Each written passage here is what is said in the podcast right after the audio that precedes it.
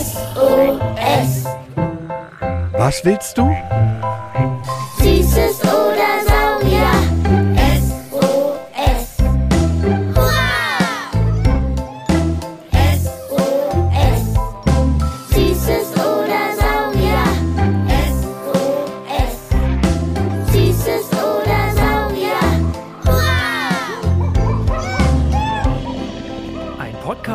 Alles, was krabbelt, stampft blubbert. und fliegt. Wir haben Süßes, Und wir haben Saurier. heute mit Riesigen Mammuts ultralangen Säbelzähnen. und einem Wolf mit Streifen und Beutel. Heute geht es um ausgestorbene Tiere. Oh, Jule, ich bin ganz aufgeregt. Wo führst du mich denn hin? Wann darf ich die Augenbinde endlich abnehmen? Vorsichtig, Sparky. Jetzt laufen wir um eine Kurve und der Boden wird jetzt ganz weich und sandig unter dir. Ah, wir sind irgendwo mit Tieren. Ganz genau. Du brauchst nur noch das hier in deiner Klaue.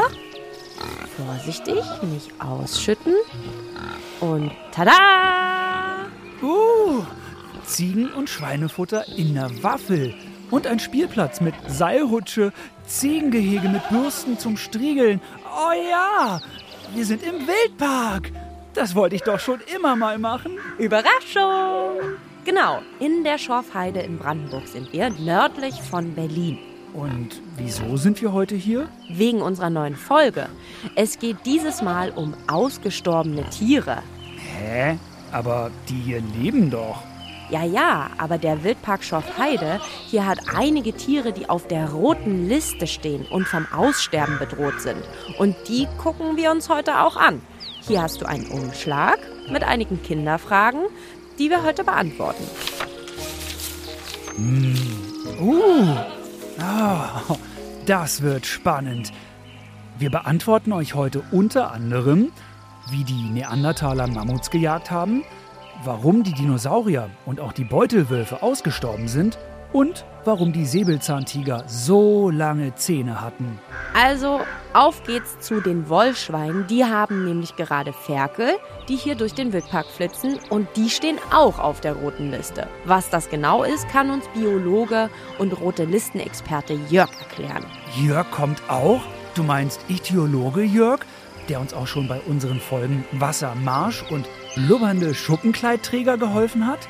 Genau der. Der kennt sich nämlich nicht nur mit Fischen aus, sondern auch mit roten Listen. Und nö, den habe ich heimlich schon im Museum getroffen und Löcher in den Bauch gefragt. Seine Antworten habe ich hier auf meinem Telefon dabei.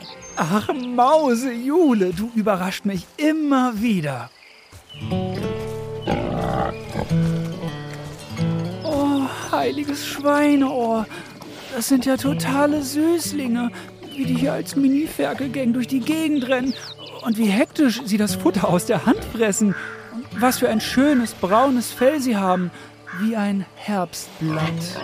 Aber guck da drüben, was für riesige Schweine, richtige Kravenzmänner das werden. Und fass mal das Fell an. So ein Wollschwein ist richtig borstig und wollig, flauschig zugleich. Und die Locken überall. Wieso sind die jetzt gefährdet? Was sagt die Liste? Stand 2022 stehen die auf der roten Liste der gefährdeten Nutztierrassen. Mangalitza-Schweine, so heißen sie auch, sind eine der ältesten Schweinerassen Europas. So vor über 100 Jahren gab es sie noch millionenfach, zum Beispiel in Ungarn. Die gibt es nicht nur in Rot, wie die hier, sondern auch in Blond und in Dunkel. Ah, die sind ja auch gleich da drüben. Genau, also von dem Roten hier gab es 2018, also vor fünf Jahren, offiziell nur noch vier Eber und elf Sauen in ganz Deutschland. Also vier Männchen und elf Weibchen. Genau, und in Ungarn zu der Zeit nur noch 1000 Tiere.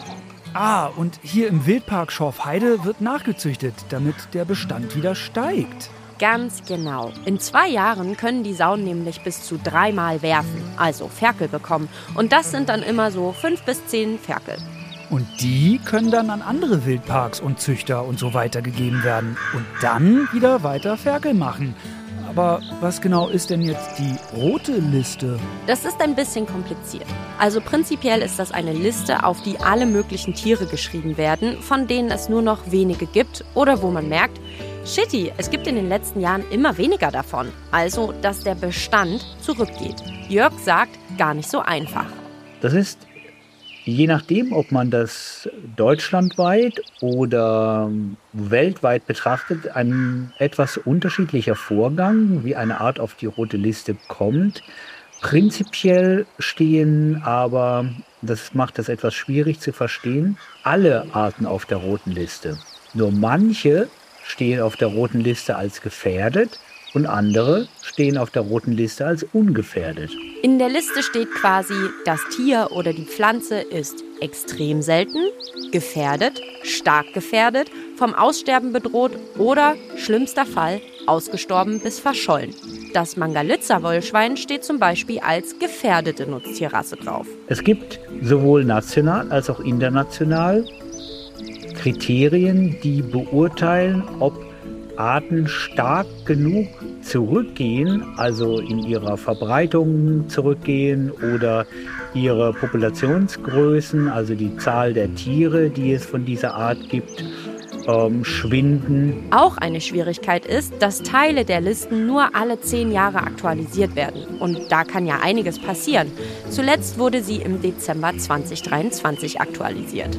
Uff, da ist doch bestimmt ganz viel Neues dabei wegen der Klimakrise, oder? Sehr schlau kombiniert.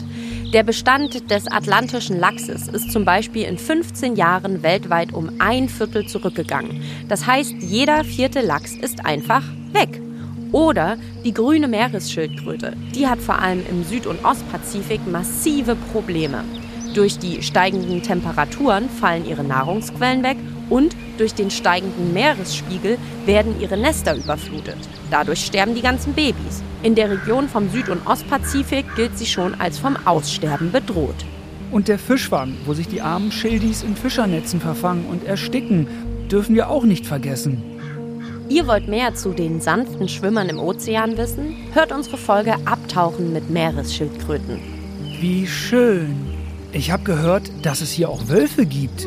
Die galten in Deutschland ja auch als ausgerottet. Lass mal zu denen laufen und die Frage von Marie aus Saarbrücken beantworten. Ich wollte fragen, wie der Beutelwolf ausgestorben ist. So ein tolles Tier. Der Beutewolf hieß auch tasmanischer Wolf, weil er in Tasmanien und Australien zu Hause war. Oder auch Beutelwolf oder tasmanischer Tiger, denn der Beutelwolf sah aus wie ein mittelgroßer, kurzhaariger Hund quasi ein Nachfahre des Wolfes, der ab der Hälfte seines Rückens bis zum Po Streifen wie ein Tiger hatte. Die Aborigines, die indigene Bevölkerung in Australien, also die, die zuallererst in Australien gelebt haben und immer noch sehr naturverbunden leben, haben ihn auch Kaparunina genannt. Mal sehen, was Jörg sagt. Nun ja, der Beutelwolf ist ja ausgestorben worden. Die Beutelwölfe haben, als man Australien besiedelt hat, natürlich Nutztiere angegriffen. Und es gab ja damals eine ganz klare Einstellung zu Tieren, die eben als schädlich angesehen wurden. Piu! Abschuss. Das Schlimme daran, der Beutelwolf war nicht mal schuld an den ganzen toten Schafen, er wurde zu Unrecht ausgerottet. Verwilderte Haushunde waren wohl die Schafreißer. 1830, als der Abschussbefehl kam, war das ja alles noch ein bisschen anders als heute, wie die Menschen so mit ihren Hunden zusammenlebten. Da sind immer mal Hunde abgehauen und haben im Wald oder sonst wo auch immer weitergelebt. Und man hat ja Prämien ausgesetzt auf die Beutelwölfe, damit sie wirklich alle ausgerottet werden. Und es ist ganz gezielt betrieben worden von der australischen Regierung. Der Wunsch war, denn alle Beutelwölfe bis zum letzten zu töten. Und solche Aktionen hat es ja in dieser Zeit viele gegeben, äh, weltweit würde ich mal sagen. Stimmt, so ähnlich war es auch mit dem Wolf in Deutschland. Die Menschen störten sich an ihm, haben ihn ausgerottet. Aber zum Glück ist er wieder zurück in Deutschland, weil es in anderen Teilen Europas noch welche gab, zum Beispiel in Polen. Genau, und den tasmanischen Tiger gab es aber eben nur auf Tasmanien und in Australien. Der letzte Beutelwolf starb 1936 im Zoo auf Tasmanien. Weil er der letzte seiner Art war, wird er auch als Endling bezeichnet. Und der Beutelwolf ist einer der wenigen, bei denen das auch effektiv geklappt hat. Heute bedauert man das natürlich, aber damals war das eine ganz klar abgemachte Sache. Es gibt in Deutschland ja sehr viele Diskussionen zur Rückkehr des Wolfes, die alle wichtig und richtig sind. Es wird aber auch sehr viel mit Angst und alten Märchen gearbeitet. Wenn ihr da mehr wissen wollt, hört mal unsere Folge Waldausflug Teil 3 Wölfe. Ich finde ja, Mensch und Tier sollten im Einklang leben. Vor allem solltet ihr Menschen mal ein bisschen mehr Rücksicht auf uns Tiere nehmen. Meine Meinung. Ich bin Schwein. Ich habe auch ein Herz. Und ihr esst mich. Das finde ich voll blöd. So nämlich. Hat Sparky auch mal mit der Klaue auf den Boden gestampft hier? Eine Frage noch. Wieso eigentlich Beutelwolf? Weil der wie ein Känguru seine vier Junge erstmal ein paar Monate in einem Beutel am Bauch getragen hat. Weil er aber anders als das Känguru immer auf vier Beinen gelaufen ist, war der Beutel quasi nach hinten Richtung Schwanz geöffnet. Was für eine clevere Tierart das war. Sehr praktisch. Drehen wir die Uhr mal richtig, richtig, richtig weit zurück. Um 66 Millionen Jahre. Zur Zeit, als die hier ausgestorben sind.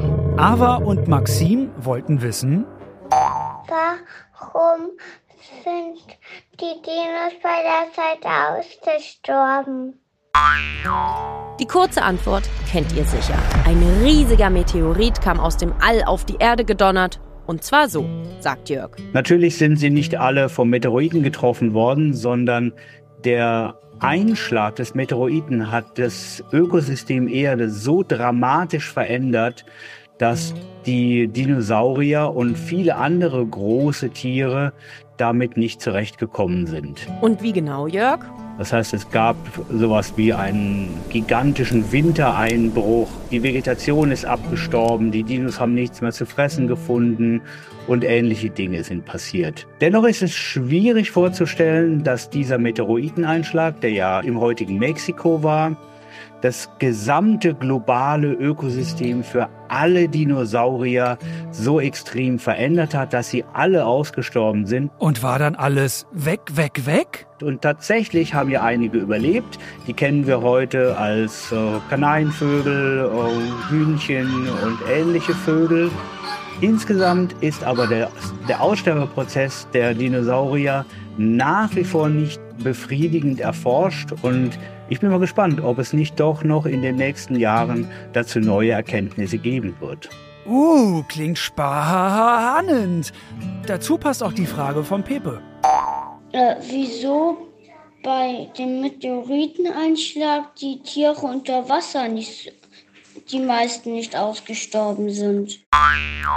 Das ist eine sehr gute Frage. Da gibt's ein Lob von Meister, äh, rote Listenexperte Jörg. ich höre jedoch ein Aber. Wir wissen dazu, wie immer, nicht befriedigend genug. Und es ist letztendlich auch nicht so, dass es ausschließlich die Dinosaurier getroffen hat.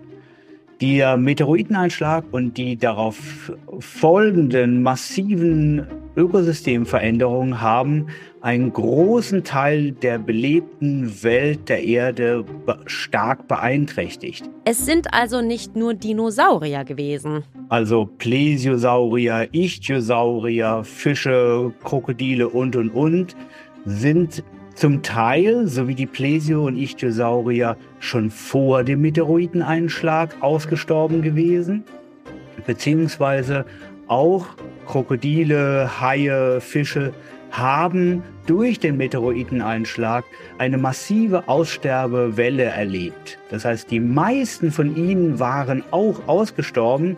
Einige haben aber überlebt, sodass man das heute so ein bisschen pauschalisiert und sagt, naja, die Krokodile haben ja den Meteoriteneinschlag überlebt. Das ist natürlich prinzipiell richtig, aber die meisten von ihnen eben nicht. Er meint damit, die meisten Krokodilarten sind tatsächlich ausgestorben, ein paar aber eben nicht und deshalb gibt's heute auch noch welche. Ich würde sagen, wir drehen die Zeit mal ordentlich nach vorn, sodass wir bei 20 Millionen Jahren vor unserer Zeit herauskommen. Da gab es nämlich den Säbelzahntiger, beziehungsweise genauer gesagt die Säbelzahnkatzen, denn mit Tigern sind die gar nicht verwandt. Oh, du meinst die bis zu 300 Kilogramm schweren Raubkatzen mit den bis zu 30 Zentimeter langen Zähnen, die links und rechts am Maul rausgeguckt haben? Exaktamente. So groß, circa wie Löwen und Tiger heute waren die, aber deutlich schwerer. Damit waren sie die größten Raubkatzen aller Zeiten, die aber dann auch vor 11.000 Jahren ausgestorben sind. Wegen Klima und wegen dem Menschen. Frederik aus Greifswald und Miro aus Berlin, beide vier Jahre, wollen wissen. Warum haben Säbelzahntiger bis hier so, so lange Zähne? Auch das eine sehr interessante Frage und man hat sich ja immer vorgestellt, dass die Säbelzahntiger wie mit einem Messer auf ihre Beute einhacken. Das ist natürlich nicht der Fall gewesen.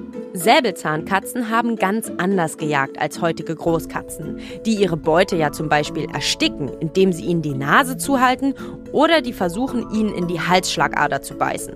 Jörg sagt, Säbelzahnkatzen haben dagegen erst zugebissen, wenn sie ihre Beute fixiert hatten. Dafür hatten sie enorm starke Muskulatur in den Armen. Also es war eine sehr effektive Art, sehr schnell ein Beutetier zu töten. Viel schneller, als das heute von einem Löwen oder einem Tiger möglich ist. Denn ohne Zähne wäre es schwierig geworden. Seine Beißkraft war nämlich viel, viel, viel geringer als die heute von einem Löwen. Miro hat auch noch eine Frage direkt zu unserem nächsten ausgestorbenen Tier, zum Mammut. Also das Tier, das aussah wie ein braunfälliger, sehr haariger Elefant mit noch längeren und vor allem dolle gebogenen Stoßzähnen. Mammuts waren auch grob einen Meter größer als Elefanten. Ich möchte wissen, warum die Mammuts so ein flauschiges Fell haben. Nun ja, also das Fell von Mammuts war nicht flauschig, sondern eigentlich relativ borstig. Und die Mammute haben natürlich dieses Fell gehabt, um sich vor der eisigen Kälte zu schützen, denn sie haben ja in einem Eiszeitklima gelebt, also schon mit wirklich tiefen Temperaturen im Winter, eisigen Winden und da hat das Fell sie geschützt. Zum Vergleich. Heutzutage sind im Jahresdurchschnitt ca. 10 Grad Celsius in Deutschland. In der Eiszeit war es 12 bis 16 Grad kälter, also eigentlich im Durchschnitt Minusgrade. Und das absolut Spannende, was ich auch nicht wusste, vor dem wolligen Mammut gab es ein Urmammut, das aber zu Beginn der Eiszeit ausgestorben ist, denn es war nackt und konnte mit der kalten Temperatur nicht leben. Oh, kalt. Einmal ausge gefroren quasi, das Urmammut. ja, am Ende des Pleistozäns vor 11.500 Jahren, also am Ende der Eiszeit, ist dann das wollige Mammut, das wir kennen, in Europa und Nordamerika ausgestorben. Hat der Neandertaler sie zu Tode gejagt? Nope. Dieses Mal war der Mensch nicht schuld, sondern dass es immer wärmer wurde und es immer mehr Wälder gab und somit die Hauptnahrung der Mammuts, nämlich Gras, immer weniger wurde. Boah, jetzt haben wir eine Geschichtsstunde geschafft hier. Jetzt ist mir nach Pommes rot-weiß. Wärmi. Ich nehme die Pommes pur, wegen vegan und so. Ich bin sonst ja auch gern Team vegan, aber heute brauche ich Mayo. Das ist voll okay. Jeder, wie er oder sie möchte. Hauptsache achtsam. Weil heute so tolle und umfangreiche Fragen dabei waren, wo so viel zu erklären war, gibt's mal wieder keine Zusammenfassung. Heißt für euch einmal kurz durchatmen, eine Runde rausgehen und zack, nochmal gehört. Wollen eure Lieblingserwachsenen euch mal etwas erklären können? Dann zeigt ihnen Beats and Bones, der Podcast vom Museum für Erwachsene Ohren. Ihr wollt etwas über den Nachwuchs, also die Babys in der Tierwelt wissen oder über Ratten, Mäuse und andere Nager oder vielleicht Enten und Schwäne? Dann her mit euren Fragen. Schickt mir, Sparky von der Berliner Sparkasse und meiner Freundin Jule eine Sprachnachricht an 0176 921 36208 oder eine E-Mail an sos.mfn.berlin. In der nächsten Folge ziehen wir wieder aus unserem magischen Vielfragenglas und ich bin mir sicher, dass eure Fragen wieder so bunt sind wie ein schöner Gemüsejarten. Bevor ich meine Schnauze jetzt in die Pommes drücke, ein schlechter Witz zu eurem Glücke. Ich sollte Rapper werden. Wie nennt man ein helles Mammut? Hellmut. Und ich sage Tschüsselchen mit Küsselchen aufs Rüsselchen. Bis dann, aber nicht vor meiner Haustür. Was willst du? This is all that